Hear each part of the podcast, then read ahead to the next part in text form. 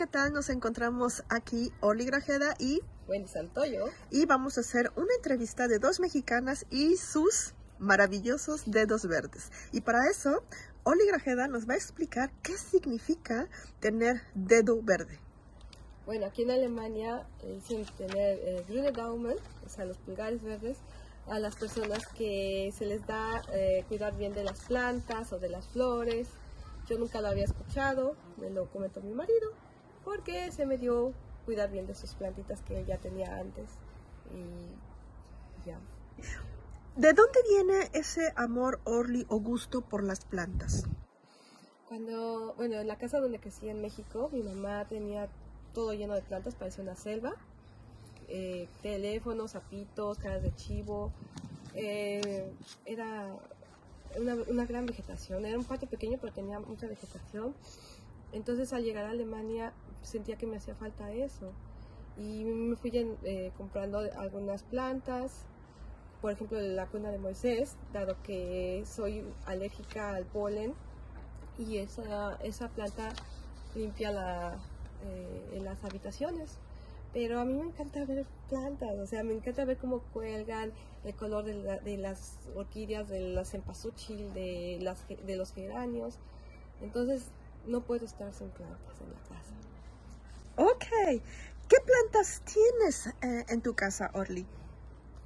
Tengo eh, un opal, tengo sábila, tengo orquídeas, tengo un sapito que se me enchinchó, tenía chinches blanquitas, pero lo quité todo y ahorita ya está creciendo otra vez. Tengo em, una bugambilia, pero desgraciadamente porque el clima es frío no se ha dado. Eh, tengo las orquídeas, tengo cunas de Moisés y antulio. Y ya, eh, de momento son suficientes. Ok, sí, parece que sí. ¿Tienes una planta favorita? es que es difícil. Todas me encantan, pero le tengo mucho amor a mi nopal.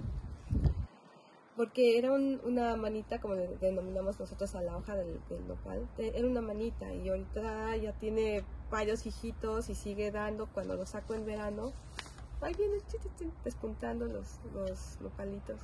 Yo creo que es mi favorito. Ok. ¿Tienes algún lugar favorito en Bremen o que puedas recomendar para comprar plantas? Eh, sí, en el mercado de Findorf. Ahí este, se ponen varios eh, vendedores de flores y plantas a muy buen precio, creo yo. Aunque también me gusta ir a la tienda Arkenau, que está en, en dirección a Delmenhorst.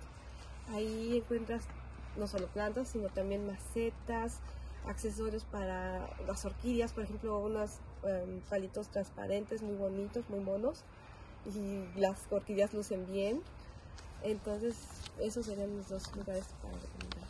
Ok, ¿tuviste algunas dificultades para tener eh, tus plantas o eh, tener un jardín o en otro, en dado caso, un, un balcón?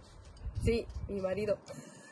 ¿Por qué? Cuéntanos. Porque él Mm, siente que son muchas plantas y tenemos un espacio pequeño, 80 metros cuadrados.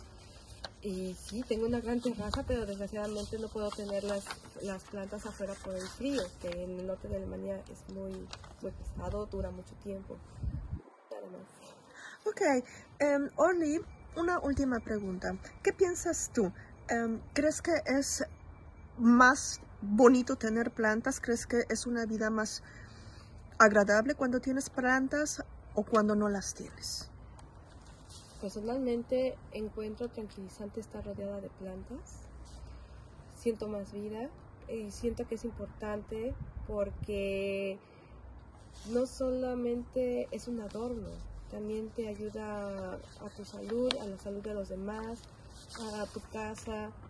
Em, y no sé, me, me encanta o sea, es mi, mi, opinión.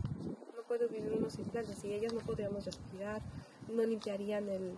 ¿Quién limpiaría el, el, el ambiente, no? De tanta polución que tenemos eh, cada, cada vez más, ¿no? Ok, pues muchas gracias, Orly. Ahora le toca el turno a Wendy.